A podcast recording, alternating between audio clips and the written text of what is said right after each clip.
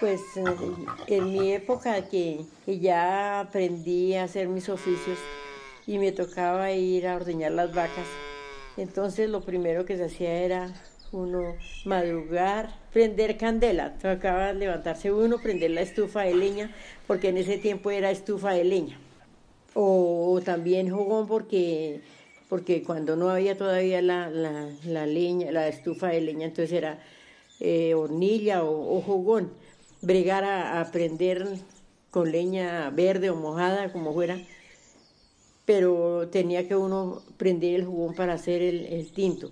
Luego, enseguida, irse uno a ordeñar las vacas.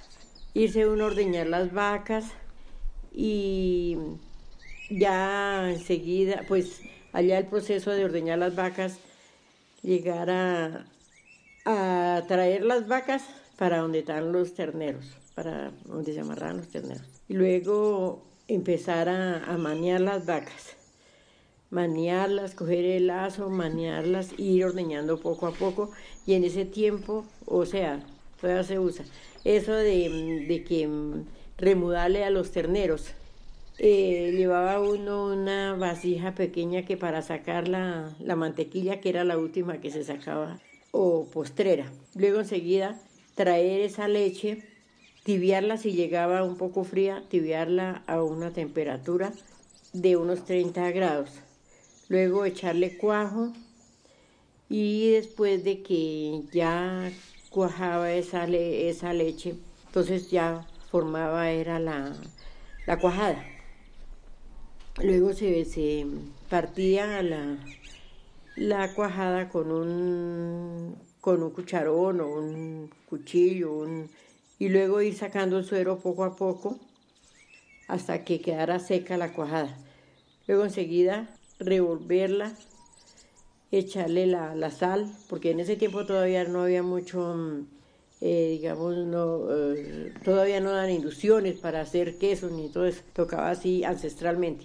Alistar los mm, implementos, como era la estera, porque en ese tiempo no, no había gaveras de, metal, sino era estera de, de espartillo, que eso las vendían así y los quesos se sacaban redondos.